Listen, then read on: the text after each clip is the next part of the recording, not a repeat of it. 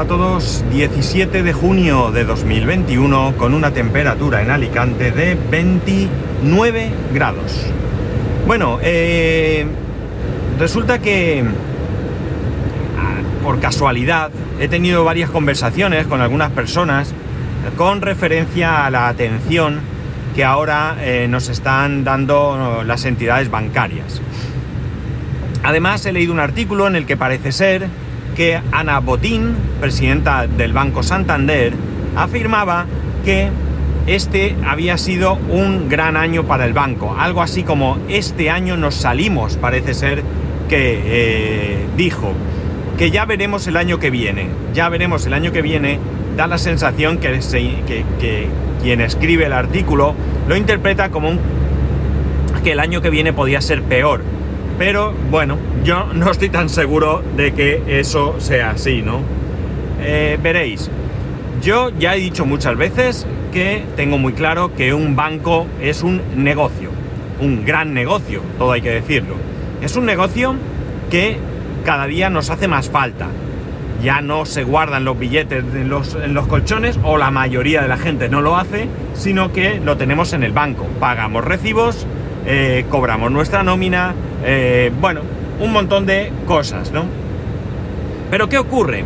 Lo que ocurre es que las condiciones en las que los bancos eh, trabajan ahora han cambiado y lo que están haciendo es apretar para obtener no los mismos, sino más beneficios que antiguamente.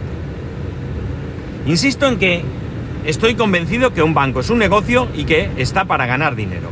Eh, yo el ejemplo que pongo siempre es que una frutería vende peras, un banco vende dinero. Está claro, ¿no? Está claro. Bien.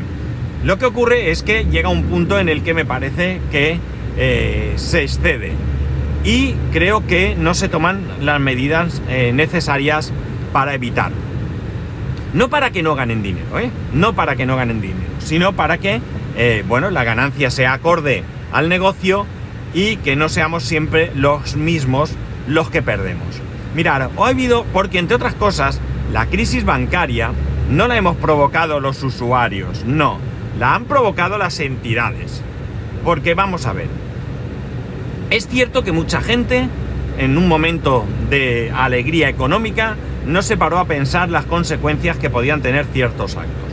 Pero también es cierto que las entidades bancarias y por ende algunos empleados, cuidado, no todos, no todos, no vengo aquí a acusar a los empleados de banca, solo a algunos que, eh, bueno, no tuvieron ningún pudor en seguir las instrucciones de sus jefes por miedo al despido, porque estaban de acuerdo, por mm, lo que queráis, pero lo, hicieron.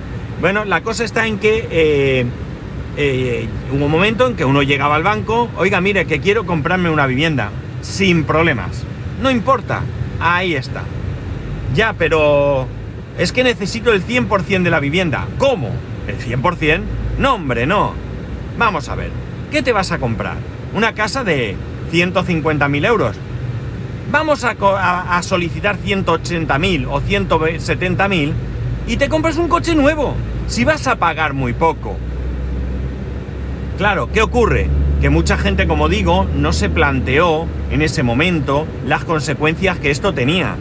En primer lugar, evidentemente vas a pagar más. En segundo lugar, resulta que los intereses pueden subir y tu cuota no va a ser la misma.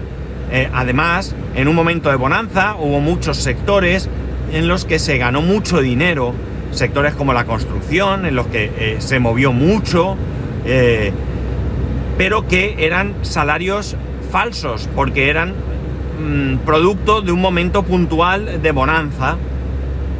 Eh, y además, eh, esas personas que lamentablemente luego sufrieron las consecuencias de la crisis, quedándose sin trabajo, cuando no podían pagar su casa, se encontraron con que lo que debían era mucho, pero mucho más de lo que valía la casa, ¿no?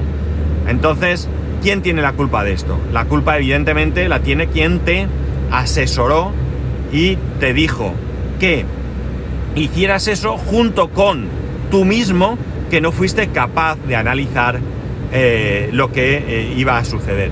pero ahí hubo una alegría de dinero que daba igual, ¿no? Ah, si esto no es problema. Bueno, pues sí, sí es problema y se ha visto, ¿no? Eh, ¿Qué ocurre ahora?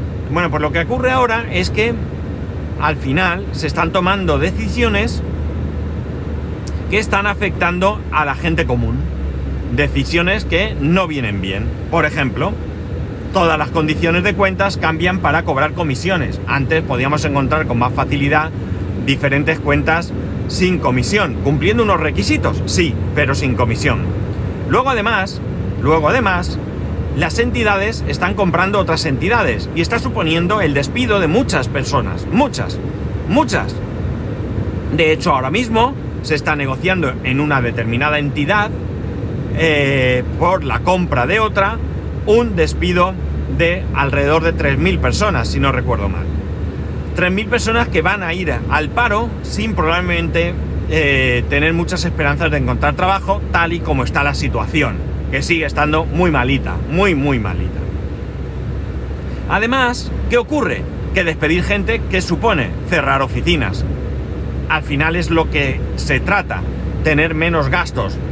Menos gastos en personal, menos gastos en eh, oficinas, en infraestructuras, en medios, porque además también hago desaparecer cajeros. Pero encima, lo que quiero es que la gente vaya al cajero. Vamos a ver, oiga, que el otro día, el otro día, fui a sacar dinero, hacía que no sacaba dinero un montón de tiempo, y al final no saqué, porque fui a dos oficinas de mi banco y estaban cerradas y el cajero no estaba, claro. Entonces, pues amigos, ¿qué queréis que os diga? Me lo ponen difícil. ¿Qué ocurre? Yo no estoy en contra de que se utilicen tecnologías para la banca, pero si no voy a la oficina, soy el primero que jamás pisa una oficina. Pero lo que no puede ser es que se quiera imponer de manera precipitada. Veamos, ¿qué ocurre con la gente mayor? Gente mayor que no ha tenido jamás contacto con la tecnología como la tenemos la mayoría de, gente de más joven, ¿no? ¿Qué ocurre con ellos? Ya tienen una primera dificultad hay que entender cómo funciona esa maldita máquina que da dinero. Que si no fuera porque me da dinero, no sé yo si me arrimaría a ella. Eso lo primero. Y lo segundo, que además se pretende que hagan malabarismos. No hace mucho me contaba ahora una persona hoy que precisamente su madre, una persona mayor, va a su entidad, por cierto, esta misma que está haciendo el ERE y le dicen en caja que no la atienden, que vaya al cajero. Y la cosa queda así, vaya al cajero. Oiga, perdone. En primer lugar estamos hablando de una persona mayor, clienta de la entidad, paga. Paga por estar aquí. Ojo, tenerlo claro. Y ni siquiera va a ser capaz nadie de acompañarla. No una, sino dos o tres veces que necesite la mujer hasta que consiga entender cómo funciona el cajero y no tener ningún problema? Pues no, para nada. Oiga, vaya usted al cajero. Se acabó. Pues venga con algún hijo, si es que tiene. Y si no tiene, pues oiga, ¿qué quiere que le diga? Aquí está su dinero muy bien, calentito, o ahora fresquito y no necesita sacarlo, ¿no? ¿Es eso de lo que se trata? Porque si no, no sé. Entiendo que hay empleados y empleados. No vengo aquí tampoco a tachar a todos los empleados de banca eh, de la misma manera. Yo a lo largo de mi vida me he encontrado gente con la que ha dado gusto tratar y gente con la que desde luego eh, no da gusto tratar. Mirad, al final las entidades para mí son todas exactamente igual. Ojo, os habla alguien que mi padre trabajó en banca, mis tíos trabajaban en banca, por parte de mi mujer banca, es decir, mucha gente a mi alrededor, en mi entorno, trabajando en banca. ¿Vale? Bueno, pues... Eh, eh, la cuestión no es que los bancarios, ya no los banqueros, son todos gente malísima que está ahí intentando hacernos la vida imposible. En absoluto. En absoluto. Eh, entiendo que las circunstancias eh, obligan a veces, ¿no? Si a ti te dicen mándalo al cajero y no te levantes de tu silla, pues ¿qué voy a hacer, no? Pues eso es lo que haré, por mucho que el cuerpo me pida otra cosa, ¿no? Pero la cosa está en que, como digo, las entidades son todas iguales. Al final, lo que cambia son las personas. ¿Por qué estoy yo en la entidad que estoy? Por una persona. No hay más. Si mañana esa persona cambiara de entidad, cambiara de trabajo o la destinaran lejos de mí, que yo no pudiera acceder, desde luego os digo que yo no tendría absolutamente, absolutamente ningún motivo para estar en esa entidad. Ahora hay algunas entidades, algunos bancos que surgen en plan eh, fintech, en plan cosas así, ¿no? Que, bueno, pues nos quieren ofrecer otras cosas y demás. Pero volvemos a lo mismo. Para gente a la que estamos acostumbrados a manejarnos por internet, no ya digo gente a la que le guste la tecnología, sino gente que, en el día a día se maneja bien, pues puede ser una solución. Pero para la mayoría de gente puede no serlo. En primer lugar hay que generar confianza. Y ya eso implica eh, mucho, ¿no? No, me he dado de alta en un banco. Ah, por internet. Oh, no tienen oficinas, ¿qué? Y además es alemán. ¡Oh! Claro, imaginemos, ¿no? Esto no a todo el mundo les va a venir muy bien. El caso es que ya digo, me ha disgustado mucho cuando esta persona me ha dicho lo que le pasó a su madre, ¿no? Me ha disgustado mucho porque ya digo, yo no soy un antibanco, ni mucho menos, yo uso los bancos, eh, estoy cómodo, tengo bastante suerte. Eh, yo ahora mismo, en mi casa, ahora mismo eh, estamos trabajando con cuatro entidades, cuatro entidades. Una de ellas trabajo yo directamente, la otra, otra otra entidad con la que trabaja mi mujer, por diferentes circunstancias, cada uno estamos en una entidad diferente. Tenemos otra entidad diferente que es la que nos concedió la hipoteca y demás. Y luego pues hay ahí una entidad con la que, bueno, tengo ahí un... Tenía ahí una pequeña hipoteca que, venía de la casa de mis padres, que ya está finiquitada y que tengo que buscar un día que, no trabaje para acercarme y liquidar, ¿no? Y nada más, o sea, eh, con esa entidad no tengo nada, nada, absolutamente nada más. Es decir, como veis, no tengo ningún problema en trabajar con los bancos. Eh, lo que sí que evidentemente siempre voy a hacer es tratar de buscar las mejores condiciones para mí. Que yo crea que un banco es un negocio y que está para ganar dinero no quiere decir que yo tenga eh, no hacer lo contrario, es decir, intentar que ganen el menor posible de mi dinero, ¿no? Las cosas ahí eh, son así y cada uno debe velar por lo suyo pero ya digo que eh, hay cosas por las que no puedo yo no puedo pasar. Yo he visto verdaderas barbaridades. Yo he visto una señora en un pueblo, yo reparando un, un dispensador, creo que estaba, o algo así, llegar una señora, o una impresora, no recuerdo, llegar una señora y decir, oye, tú me puedes mirar una señora mayor, tú me puedes decir, eh, es que pago mucho de seguro, uno algo más barato y eh, la empleada del banco eh, empezará a decirle que sí, que sí, que seguro, empezar a mirar, darle un precio mucho más bajo. Y la señora evidentemente le gustó. Lo que nadie le dijo a la señora es que no era un precio más bajo, era falso. Era otro producto, otro producto totalmente diferente. Ya no le estaba vendiendo lo mismo. Esto no es voy a comprarme este coche este modelo, en este color, con estas prestaciones, con este equipamiento y pregunto en tres o cuatro concesionarios a ver si alguno me hace un descuento mejor. No, no, esto es, voy a comprarme un Mercedes y como vale mucho dinero voy a preguntar y entonces me dicen, no, no, yo te vendo el coche 20.000 euros más barato, pero te vendo un SEAT. Mm, te están vendiendo un SEAT, pero nadie te lo dice, ¿no? Pues esto es muy similar. Perdonar el ridículo y absurdo ejemplo, pero bueno, creo que lo ilustra bien.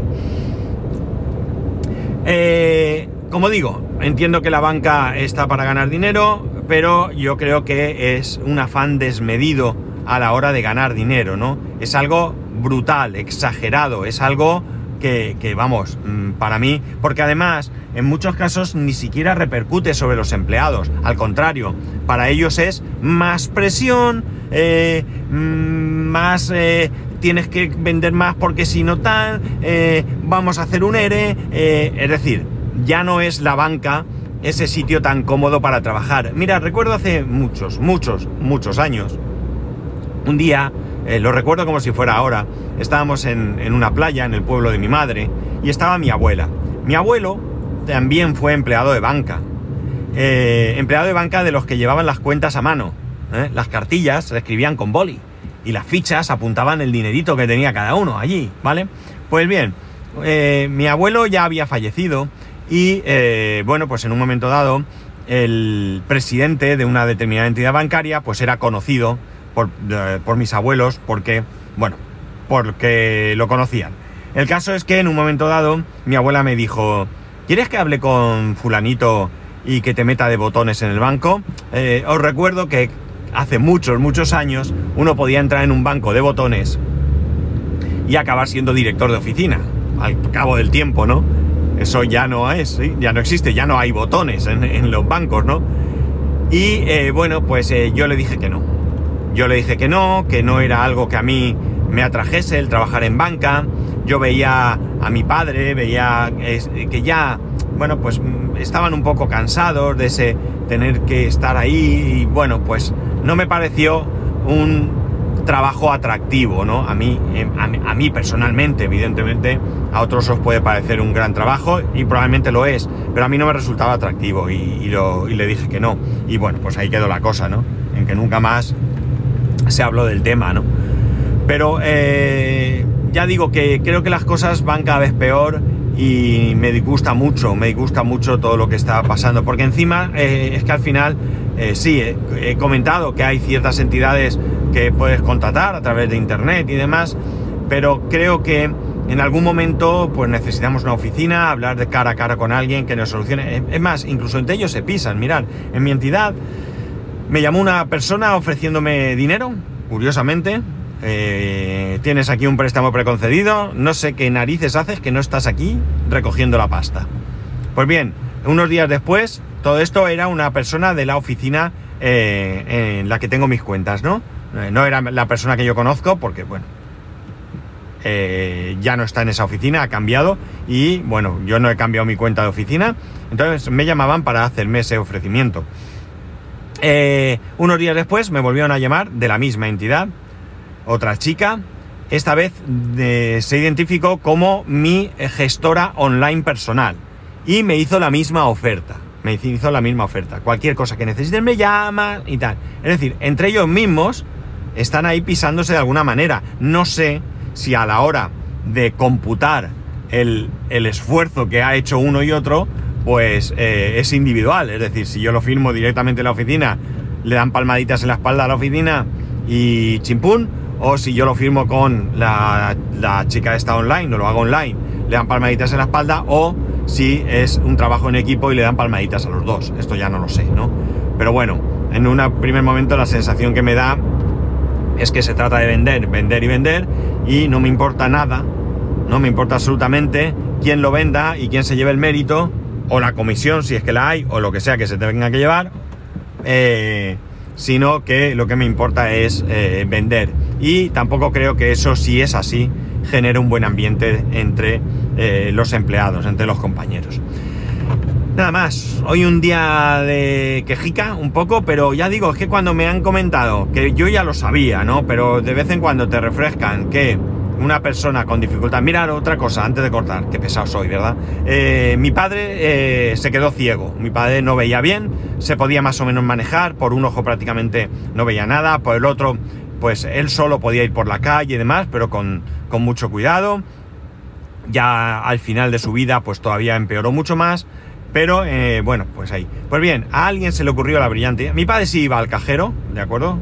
Pero a alguien se le ocurrió la brillante idea de que el cajero tuviese un fondo grisáceo, clarito, muy clarito, muy clarito, pero grisáceo, no era blanco, y unas letras de un tamaño ajustadito y también grisáceas un poquito más oscuras. Ya os digo yo quién era el que iba a sacar dinero a mi padre porque el pobre hombre no veía. De vez en cuando me decía, yo iba a verlo y me decía, antes de irte puedes ir al banco y sacarme dinero que no me queda porque él no podía ver la pantalla. ¿Creéis que le importó a alguien? A nadie. Me gustaría acercarme a ver hoy en día si los cajeros estos siguen igual. Bueno, no os doy más la lata. Ya sabéis que podéis escribirme arroba spascual, spascual arroba spascual.es, el resto de métodos de contacto en spascual.es barra contacto. Un saludo y nos escuchamos mañana.